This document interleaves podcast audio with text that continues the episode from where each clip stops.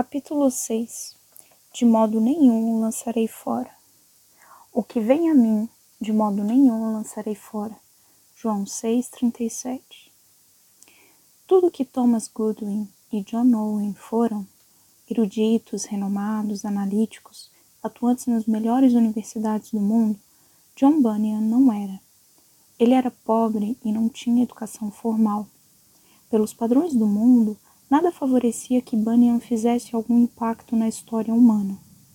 Mas é assim que o Senhor ama trabalhar, pegando os marginalizados e excluídos e lhes dando papéis cruciais no desenrolar da história redentiva.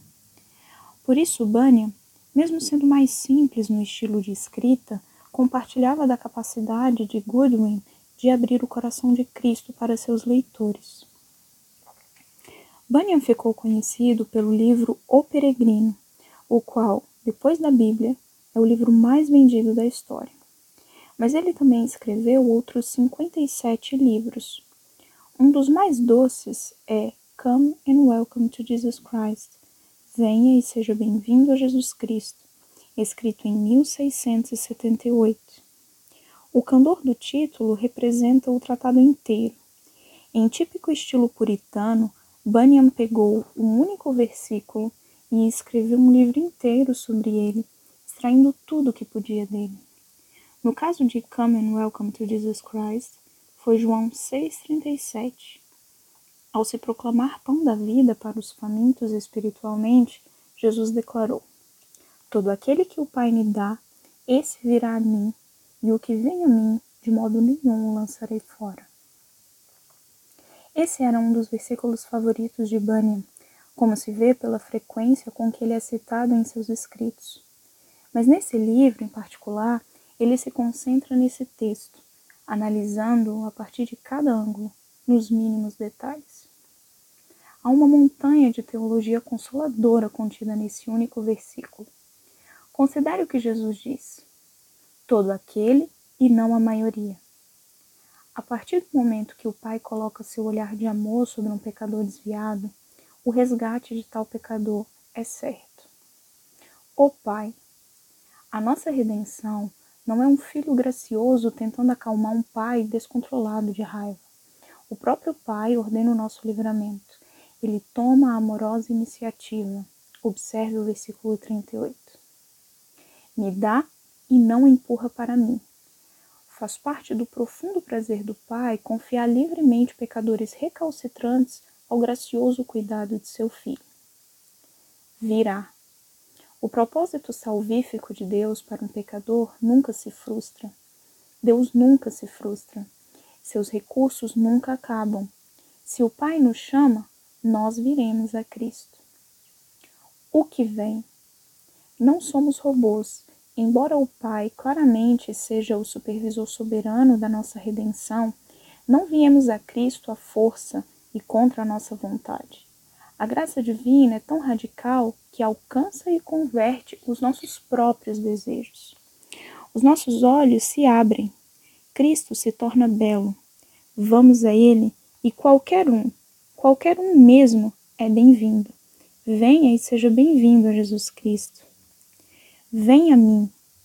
Não vamos a um conjunto de doutrinas, nem vamos a uma igreja, nem mesmo vamos ao Evangelho. Tudo isso é vital, mas no final das contas, vamos a uma pessoa, ao próprio Cristo. Bunyan traça essas implicações e muito mais. Vale a pena ler o livro todo. Porém, são as últimas palavras do versículo sobre as quais ele mais medita, as mais significativas para ele. No centro do livro, ele confronta as nossas suspeitas inatas sobre o mais fundo no coração de Cristo. Usando a tradução da Bíblia King James, aquele que vier a mim de modo nenhum lançarei fora, Bunyan escreve: Aqueles que vêm a Jesus Cristo, por vezes, estão temerosos em seu coração de que Jesus não os receberá. Essa observação está implícita no texto. Deduzo da amplidão e abertura da promessa, de modo nenhum lançarei fora. Pois caso não houvesse uma inclinação em nós a temer ser lançado fora, Cristo não precisaria afastar esse medo como ele faz ao enfatizar que não o fará de modo nenhum. Não seria preciso, devo dizer, que tal promessa fosse inventada pela sabedoria celestial e escrita dessa forma, caso seu propósito não fosse despedaçar com um só golpe todas as objeções dos pecadores que vêm, se eles não fossem inclinados a tais objeções, a desencorajar suas próprias almas. Pois essas pouquíssimas palavras, de modo nenhum, cortam a garganta de todas as justificativas e foram pronunciadas pelo Senhor Jesus justamente com tal fim, para ajudar a fé que está misturada com a incredulidade. Ela é, por assim dizer, o resumo de todas as promessas. Nem pode haver sequer uma objeção em que você possa pensar que essa promessa não vá responder. Mas eu sou um grande pecador, você diz. De modo nenhum lançarei fora, Cristo diz. Mas eu sou um pecador de longa data, você diz. De modo nenhum lançarei fora, Cristo diz. Mas eu sou um pecador de coração duro, você diz. De modo nenhum lançarei fora, Cristo diz. Mas eu sou um pecador desviado, você diz. De modo nenhum lançarei fora, Cristo diz. Mas eu servi a Satanás por todos os meus dias, você diz de modo nenhum lançarei fora. Cristo diz. Mas eu pequei contra a luz, você diz. De modo nenhum lançarei fora. Cristo diz. Mas eu pequei contra a misericórdia, você diz. De modo nenhum lançarei fora. Cristo diz. Mas eu não tenho nada de bom para oferecer, você diz. De modo nenhum lançarei fora. Cristo diz. Essa promessa foi providenciada para responder todas as nossas objeções e, de fato, ela responde. Embora por vezes o texto citado pareça arcaico, é uma forma britânica antiga de destacar a enfática negação do grego de João 6,37. O texto literalmente se lê assim: Aquele que vem a mim, não, não irei lançar fora. Às vezes, como aqui, o grego usa duas negações seguidas, uma colada na outra, para dar força literária. Eu, com certeza nunca, jamais lançarei fora. É essa enfática negação de que Cristo nos lançará fora que Bunyan chama de esta grandiosa e estranha expressão. Do que Bunyan estava falando? A afirmação de Jesus em João 6,37, o livro Come and Welcome to Jesus Christ, e essa citação no centro do livro, tudo existe para nos acalentar com a natureza perseverante do coração de Cristo. Podemos dizer, mas eu, ele diz, de modo nenhum o lançarei fora. Pecadores caídos e ansiosos não têm limites na sua capacidade de imaginar razões para Jesus os lançar fora. Somos fábricas de novas resistências ao amor de Cristo. Mesmo quando deixamos de ter razões tangíveis para sermos lançados fora, como pecados ou falhas específicas, tendemos a reter uma vaga impressão de que, com o tempo, Jesus finalmente se cansará de nós e se afastará. Bunyan nos entende.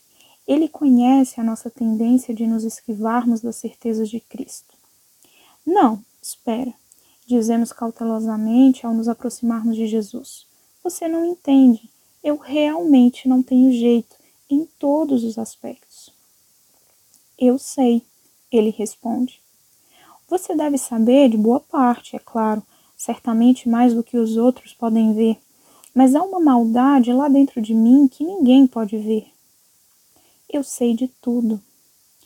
Bem, sabe, é que não é só o meu passado, o meu presente é assim também. Sei como é. Mas eu não sei se vou conseguir me livrar disso no curto prazo. Eu só vim para ajudar esse tipo de gente. O fardo é tão pesado e só fica mais pesado com o tempo. Então me deixe carregar. Mas é demais. Não para mim. Você não entendeu, as minhas ofensas não foram contra outras pessoas, foram contra você então eu sou a melhor pessoa para perdoá-las. Mas quanto mais dessa feiura você descobrir, mais rápido você vai se afastar de mim. De modo nenhum o lançarei fora. Com uma ousadia que desafia as palavras, Bunyan conclui a sua lista de objeções que levantamos para ir a Jesus.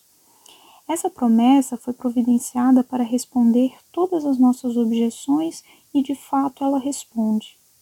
Caso encerrado, não podemos apresentar uma razão para Jesus fechar de vez o seu coração para suas ovelhas. Não existe razão assim. Todo amigo humano tem o seu limite. Se o ofendermos o suficiente, se o relacionamento for ferido o suficiente, se o trairmos o suficiente, seremos lançados fora. As cortinas se fecham. Com Cristo, pecados e fraquezas são justamente as qualificações em nosso currículo que permitem nos achegarmos a Ele. Nada a não servir é necessário. Pela primeira vez, na conversão, e mil vezes mais depois, até que estejamos com Ele na morte. Talvez não sejam nossos pecados e sim nossas aflições que nos fazem questionar a perseverança do coração de Cristo. À medida que a dor se acumula, que desce o cansaço, que os meses se passam, em algum momento a conclusão parece óbvia. Fomos lançados fora. Certamente a vida não seria assim para alguém que está encerrado no coração de um Salvador manso e humilde? Mas Jesus não diz que os que têm vida fáceis de modo nenhum serão lançados fora. Ele diz que os que vão a Ele de modo nenhum serão lançados fora. Não é o que a vida traz a nós, mas a quem pertencemos que determina o coração de amor que Cristo tem por nós. A única coisa necessária para gozar de tal amor é vir a Ele, é pedir que Ele nos receba. Ele não diz, todo aquele que vem a mim contrito o suficiente, ou todo aquele que vem a mim se sentindo mal o suficiente por seu pecado, ou todo aquele que vem a mim com esforços redobrados. Ele diz: todo aquele que vem a mim, de modo nenhum o lançarei fora. A nossa força de vontade não faz parte da fórmula para manter a sua boa vontade. Quando Benjamin, meu filho de dois anos, começa a entrar no suave declive da piscina playa perto da nossa casa, ele instintivamente se agarra à minha mão. Ele segura firme à medida que a profundidade aumenta. Mas um menino de dois anos não segura tão firme. Na verdade, rapidamente, não é mais ele que segura em mim, mas sou eu que o seguro. Deixado à própria força, ele certamente soltaria a minha mão, mas se eu determinar que ele não soltará a minha mão, ele estará seguro. Ele não pode me deixar, nem se tentasse. Ocorre o mesmo com Cristo. Nós nos agarramos a Ele, de fato, mas nosso aperto mais firme tem a força de uma criança de dois anos em meio às ondas turbulentas da vida. O aperto firme dele nunca falha. Salmo 63, 8 expressa os dois lados dessa verdade. Minha alma se apega a ti, tua mão direita me sustenta.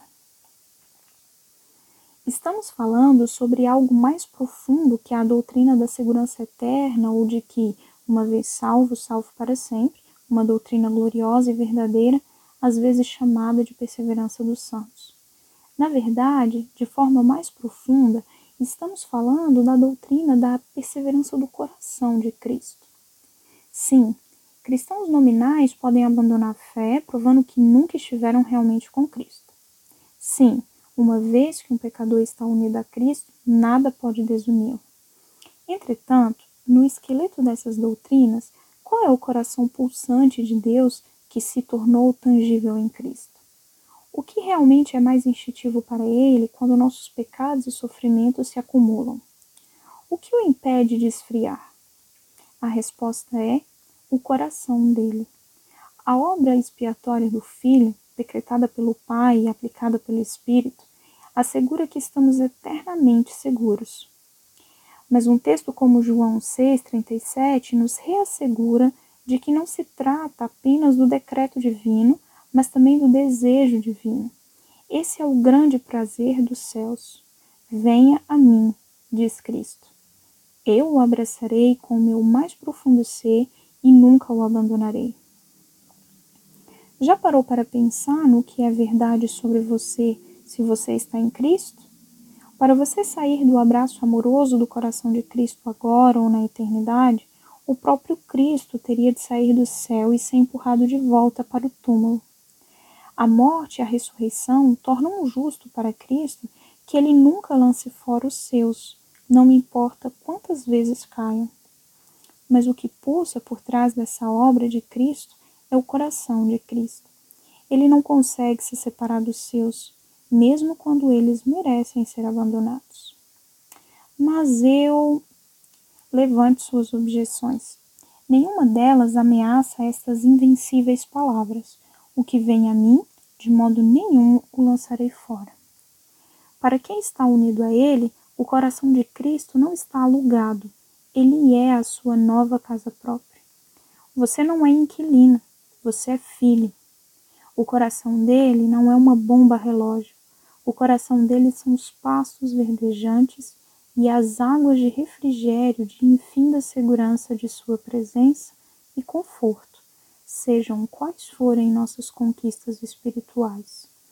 Ele é assim.